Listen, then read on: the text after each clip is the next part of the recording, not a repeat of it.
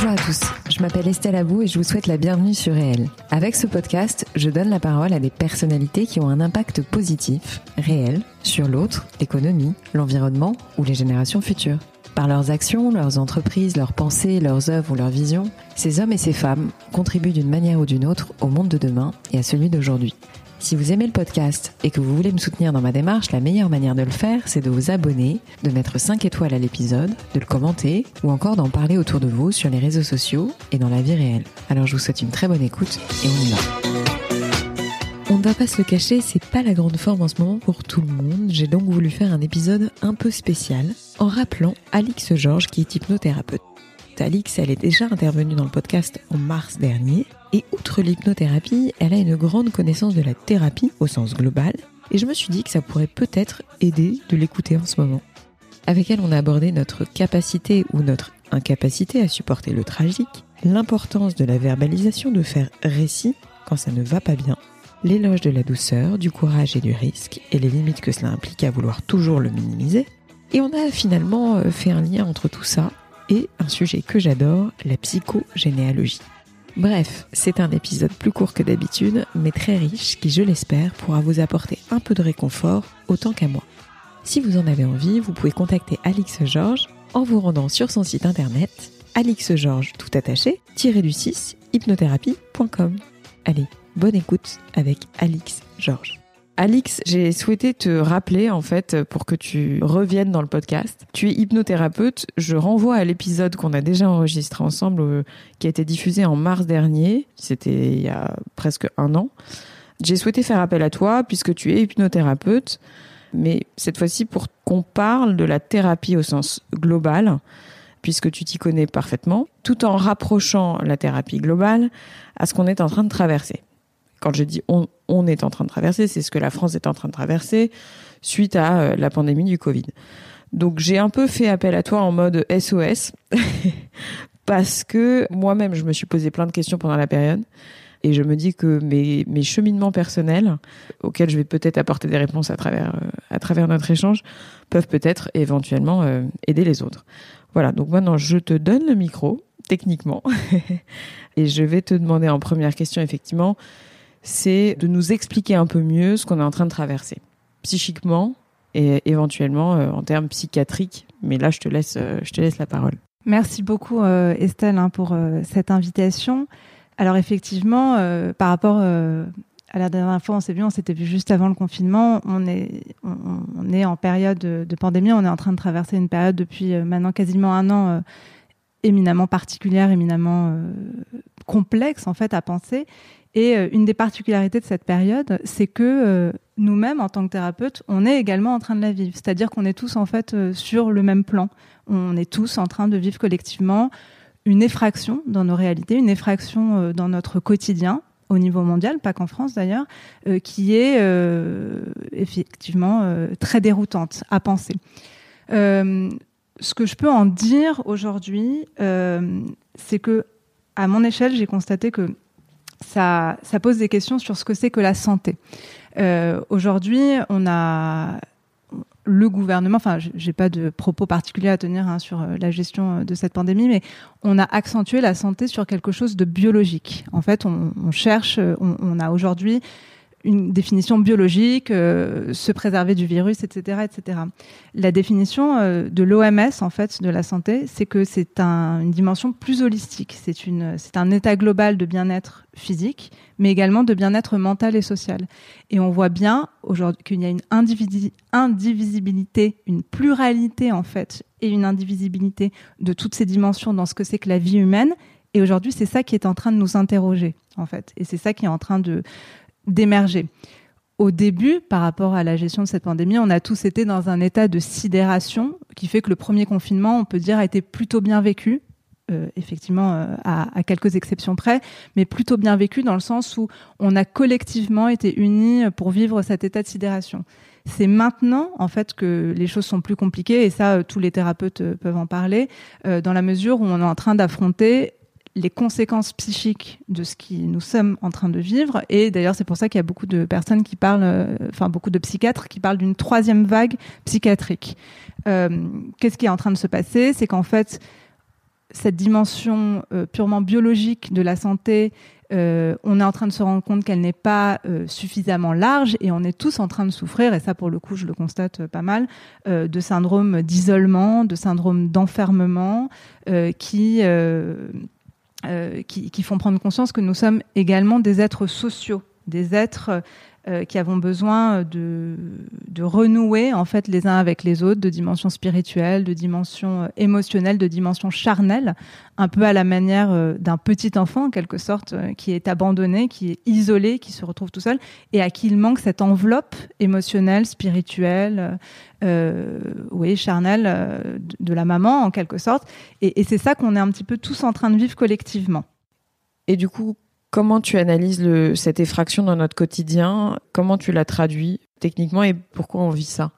En fait, ce que je constate, c'est qu'aujourd'hui, la, fameuse effraction hein, dont je parlais tout à l'heure, qui est d'ailleurs une des définitions du traumatisme, hein, Freud euh, justement définissait euh, le traumatisme comme une effraction dans nos psychismes, euh, qui crée d'abord donc cet état de sidération et qui en fait ensuite fait que nos défenses vont complètement être perturbées et euh, qu'on va euh, chacun euh, à notre façon essayer de trouver un nouveau système de défense. Il y en a pour qui c'est plus ou moins facile, il y en a pour qui c'est plus ou moins difficile et c'est complètement normal qu'en ce moment ce soit difficile.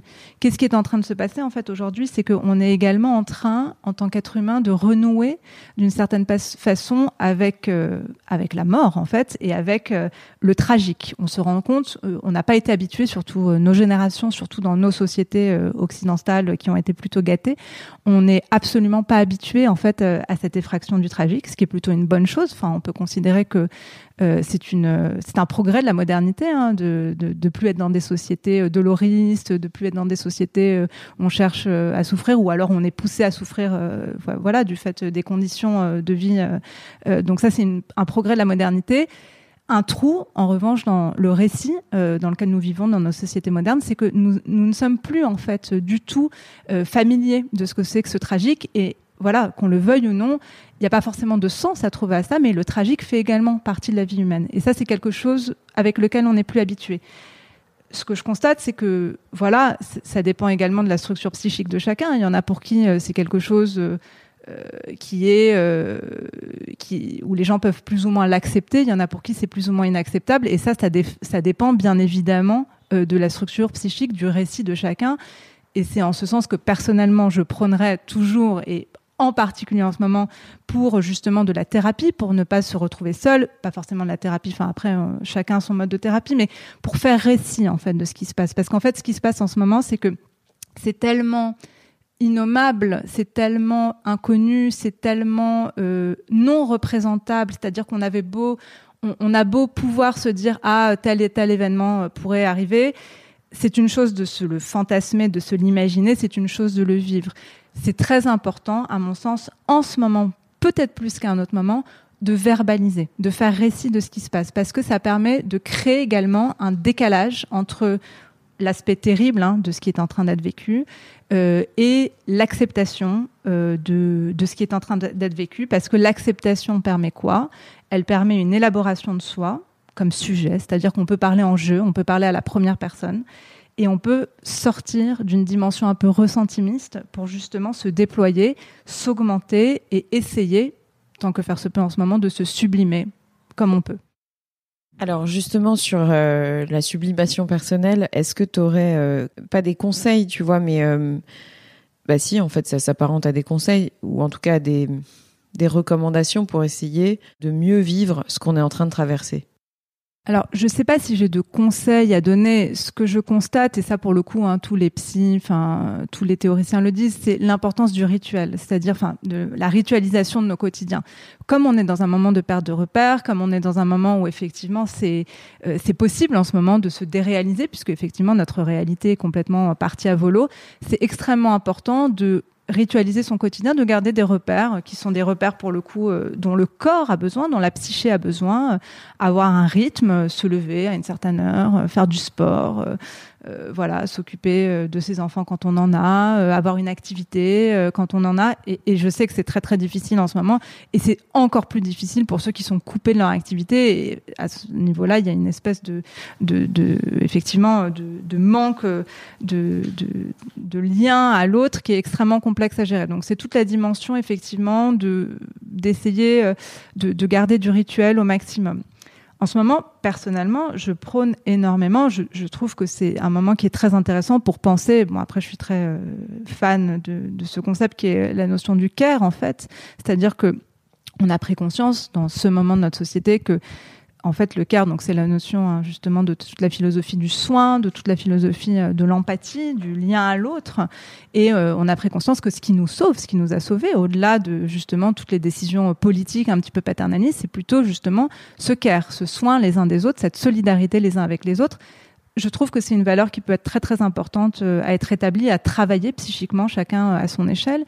Et à ça, j'ajoute deux, deux et en fait une troisième euh, pas valeur, mais euh, enfin vertu que je considère très importante en ce moment, qui sont la douceur en fait. Je suis vraiment pour euh, pour en ce moment un éloge de la douceur, un retour à la douceur. Hein. C'était Marc Aurel qui disait la douceur est invincible, et parce que la douceur ouvre à la vulnérabilité, mais n'en reste pas au stade de la vulnérabilité. C'est-à-dire qu'elle ouvre à une dimension supplémentaire. Donc la douceur, le courage, effectivement le courage et on n'est pas courageux, on a du courage face à une situation. Hein. Donc euh, voilà, trouver ce courage, ce courage de parler, ce courage d'affronter euh, toutes ces choses et, euh, une certaine notion, la, troisième notion dont je voulais parler, c'est une certaine notion du risque en fait, c'est-à-dire qu'on vit dans des sociétés où on veut minimiser au maximum le risque on voit bien que ça atteint aussi sa limite. C'est-à-dire que je ne parle pas du tout de prendre des risques au niveau sanitaire, hein, bien évidemment.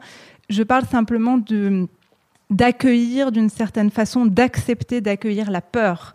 Parce qu'en fait, la peur fait partie hein, de, nos quotidiens en ce moment. Et je ne parle pas du tout que de la peur sanitaire, hein. je parle plutôt d'ailleurs de la peur économique, euh, sociale, etc. Parce qu'accueillir la peur, c'est passer ce pas qui permet d'accueillir la joie, et qui permet cette effraction de l'altérité, de l'inconnu, du vivant dont nous avons plus que besoin en fait euh, en ce moment. Voilà. Ce qui me permet aussi de faire un lien que tu as très bien fait euh, avant qu'on appuie sur le bouton start, cette obligation d'isolement, donc isolement social, isolement professionnel, isolement euh, même personnel, avec la revalorisation, j'ai envie de dire, de ce qu'on appelle la famille nucléaire. Enfin, je ne sais pas si c'est une famille nucléaire, mais de la famille au sens large. Alors, est-ce qu'elle a été dévalorisée? Est-ce qu'elle a été oubliée? Je ne sais pas. Mais en tout cas, elle a été remise un peu au devant de la scène suite à la pandémie. Et là, en plus, ça colle complètement à l'actualité puisqu'on va vivre une période de Noël où euh, on nous demande de mettre mamie dans la cuisine pour euh, couper la couper la bûche. Mais bon, ça nous rappelle à la famille en fait la période qu'on est en train de traverser. Et moi, il y a un sujet qui m'a toujours tenu à cœur, c'est euh, ce qu'on nous transmet. Parce que je me souviens d'un entretien que j'avais eu avec euh, un docteur, enfin une femme docteur qui s'appelle euh, Nathalie Rapoport-Huchman, et qui m'avait dit à l'époque qu'on nous transmettait, en fait, on, hérite de 40%, je crois, d'un capital émotionnel. Donc après, on a toute la vie pour combattre ou aller en ce sens, mais enfin aller dans le sens de, de notre capital émotionnel, mais voilà, elle disait, on arrive sur Terre et euh, on nous transmet de manière génétique un capital émotionnel. Est-ce que tu peux un peu plus nous, en parler en sachant que toi comme moi, on apprécie beaucoup Anne-Ancelin Schutzenberger, j'essaie de prononcer correctement son, nom, son nom. pardon. Voilà, mais c'est sur euh, tout l'aspect transgénérationnel. Maintenant, j'arrête de parler. Oui, alors effectivement, euh, la transition est venue tout à l'heure quand Ryan Reynolds here from Mint Mobile. With the price of just about everything going up during inflation, we thought we'd bring our prices down. So to help us, we brought in a reverse auctioneer, which is apparently a thing. Mint Mobile unlimited premium wireless. Ready to get 30, 30, bit to get 30, bit to get 20, 20, 20, bit to get 20, 20, bit to get 15, 15, 15, 15 just 15 bucks a month. So, Give it a try at mintmobile.com/switch. slash $45 up front for 3 months plus taxes and fees. Promo rate for new customers for limited time. Unlimited more than 40 gigabytes per month slows. Full terms at mintmobile.com. avant d'appuyer sur le bouton start, où on parlait de la notion du fait, euh, par rapport justement à cette effraction euh, du tragique, euh, ce, que, je racontais, c'est que on, peut dire aujourd'hui que malheureusement que nous, donc on est une société plutôt gâtée, et qu'on a un trou en fait dans nos récits du fait que les générations d'avant nous ne nous ont pas transmis malheureusement ce tragique. Euh, ça peut s'expliquer par plusieurs facteurs, hein, notamment par euh, voilà ce qui s'est passé euh, au cours de l'absolument tragique euh, événement du XXe siècle. Et je pense notamment à la Shoah, qui a mis énormément de temps à être verbalisée, qui a mis énormément de temps à être pensée en fait tellement c'était indicible. Donc il y a eu quand même tout un trou en fait dans le récit qui a essayé par la suite d'être réparé, mais voilà, on peut dire qu'on qu a manqué hein, de ça. Bon, euh, il y a évidemment, j'imagine, d'autres facteurs. Et on sait que cette transmission, elle est Hein. Donc ça, c'est juste pour replacer au niveau de la grande histoire, en quelque sorte, euh, le fait que les générations doivent se passer, en fait, euh, voilà, leurs messages, leurs apprentissages, etc. Pour en revenir ensuite, donc au niveau familial, à ce que tu évoquais tout à l'heure, on sort hein, du, registre de la grande histoire, on arrive dans les histoires individuelles de chacun, euh, sur le fait qu'aujourd'hui, on vit dans des sociétés, bon, ça c'est depuis le XVIIIe siècle, de plus en plus individualisées en fait. On a oublié, on oublie un petit peu plus le lien, le fait que nous faisons tous chacun partie d'une lignée. Et effectivement, c'est ce que tu me disais, euh, on hérite tous d'un capital euh, émotionnel, d'un capital familial inconscient qui est très très fort. Et Bon, on peut, euh, ça a été mis en évidence en fait dans toutes les civilisations. Hein, et nous, effectivement, on, a un petit peu déritualisé ça euh, depuis qu'on est plus individualiste. Mais c'était les Chinois, par exemple, qui disaient qu'il fallait neuf générations pour construire un destin. Donc, euh, qui, qui vraiment remonte la destinée d'un individu à s'aligner jusqu'à neuf générations auparavant. Donc, c'est intéressant. On voit aussi dans la Bible hein, que les arbres généalogiques de chaque individu sont extrêmement clairs, c'est-à-dire que chacun s'inscrit dans sa généalogie, dans sa lignée. C'est pareil hein, dans toute la mythologie grecque, en fait donc euh, c'est quelque chose qui est très humain, qu'on a peut-être tendance à oublier, effectivement, euh, euh, qui peut être intéressant d'évoquer aujourd'hui. On sait je, donne des anecdotes, hein, mais que chez les aristocrates, on connaît l'importance de l'écu, l'importance du blason pour symboliser justement cette appartenance.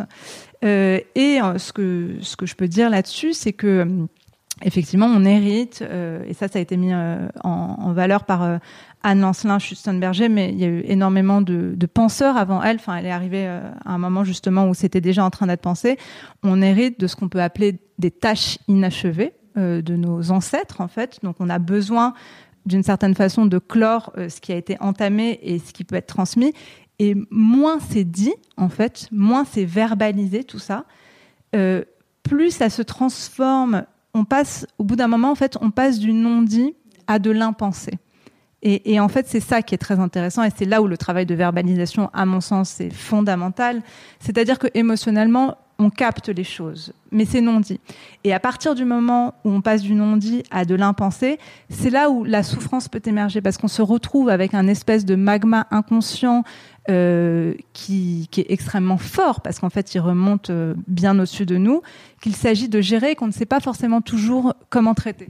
D'où l'importance en ce moment de partager avec l'autre éventuellement euh, bah, nos de ne pas couper le lien parce qu'en fait j'ai un peu le sentiment après il y a peut-être que moi qui ressens ça pendant le premier confinement j'ai eu le sentiment qu'on avait vraiment pris le truc de manière humoristique presque enfin il y a eu bon une phase de sidération bien entendu mais puis qu'après voilà, sur les réseaux, il y avait des vidéos, des trucs, on a, il y avait beaucoup de lives, beaucoup de, de gens qui essayaient de, voilà, de prendre le dessus, les cours de yoga à la maison, les cours de sport.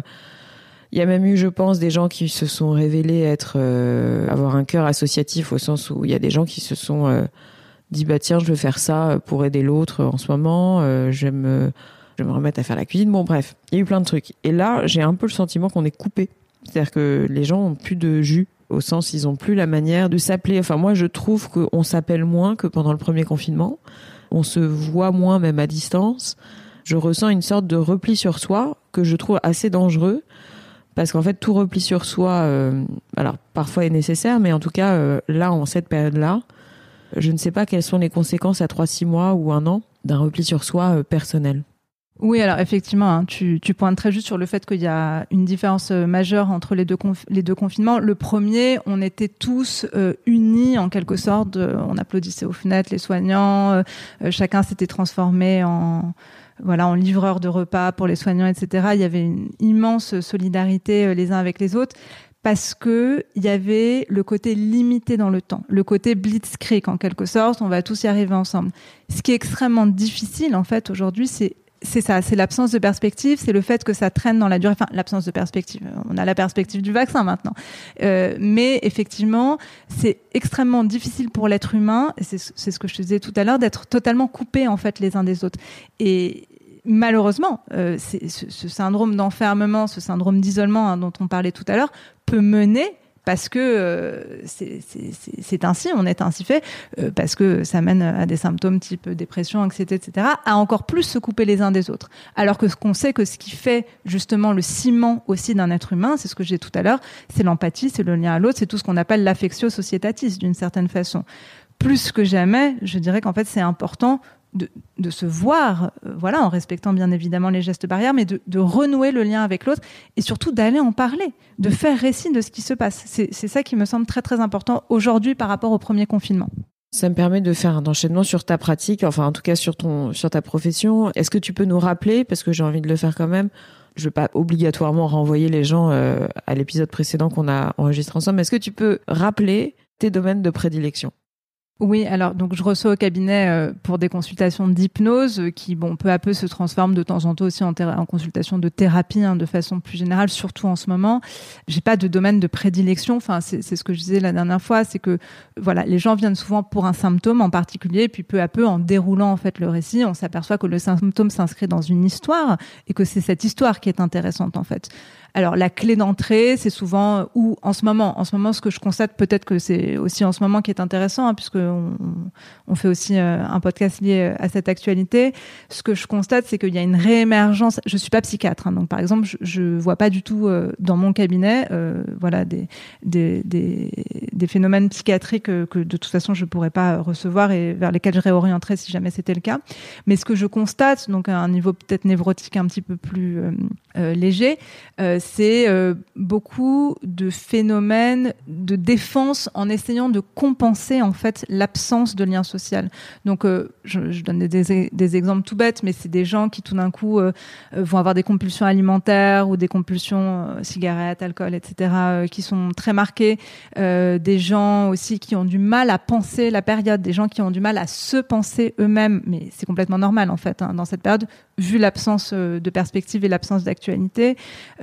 Voilà, de, la détresse en fait dans, cette impossibilité à penser, à projeter. Euh, ce que je constate, c'est qu'à partir du moment où on, voilà, on a, le courage, on, a la force, parce que parfois c'est pas possible.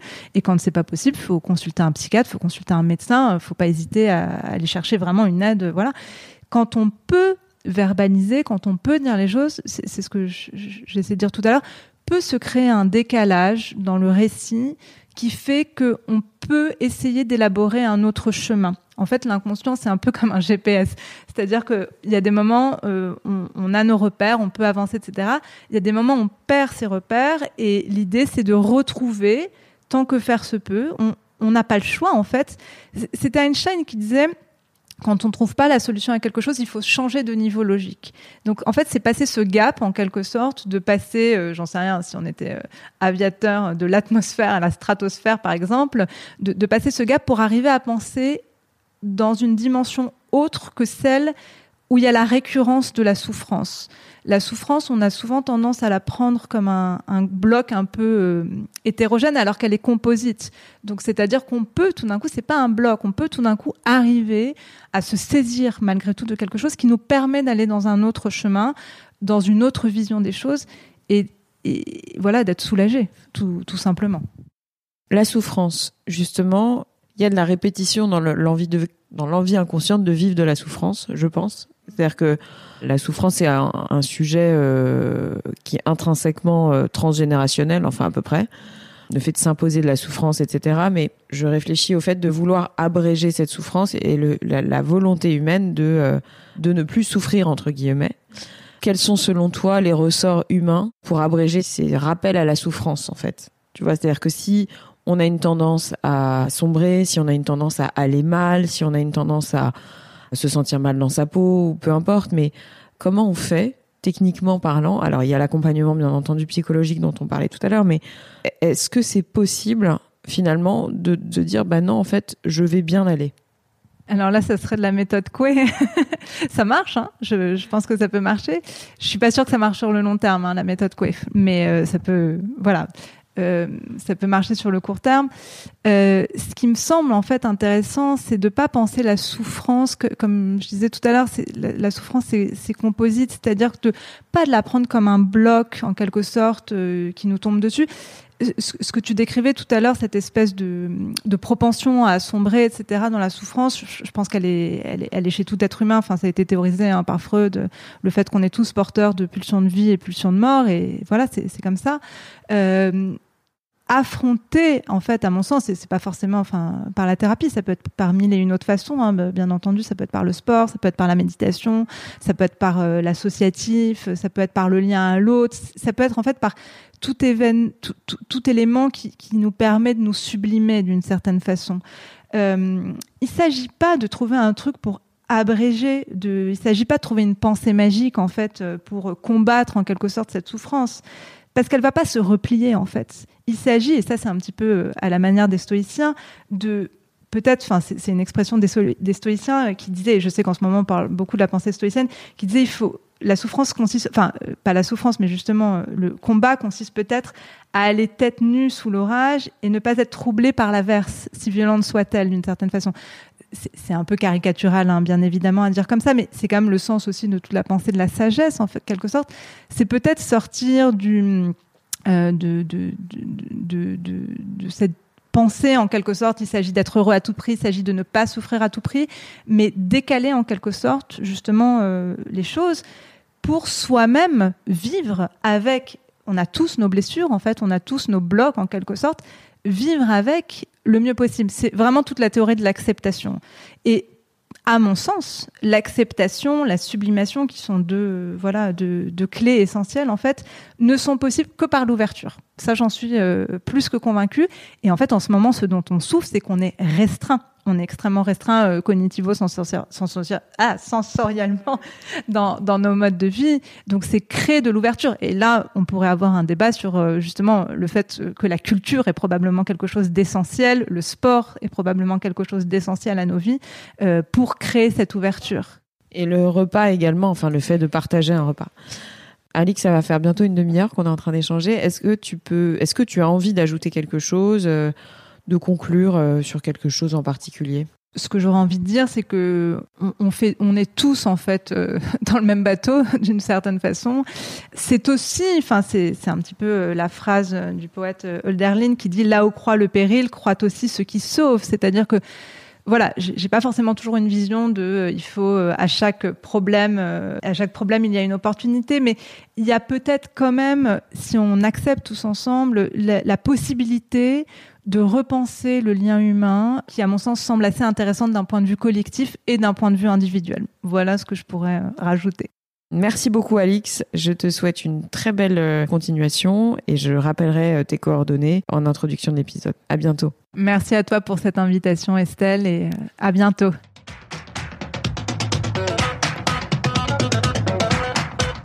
Avant de vous quitter, sachez que vous pouvez retrouver toutes les notes du podcast sur le site www.réel.fr. Si vous voulez réagir, me contacter me proposer des invités, n'hésitez surtout pas à m'écrire sur Instagram.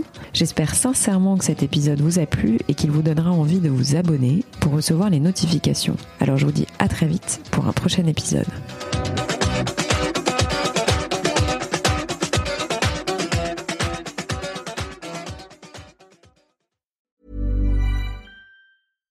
Hi, I'm Daniel, founder of Pretty Litter. Cats and cat owners deserve better than any old-fashioned litter. That's why I teamed up with scientists and veterinarians to create Pretty Litter. Its innovative crystal formula has superior odor control and weighs up to 80% less than clay litter. Pretty Litter even monitors health by changing colors to help detect early signs of potential illness. It's the world's smartest kitty litter. Go to prettylitter.com and use code ACAST for 20% off your first order and a free cat toy. Terms and conditions apply. See site for details.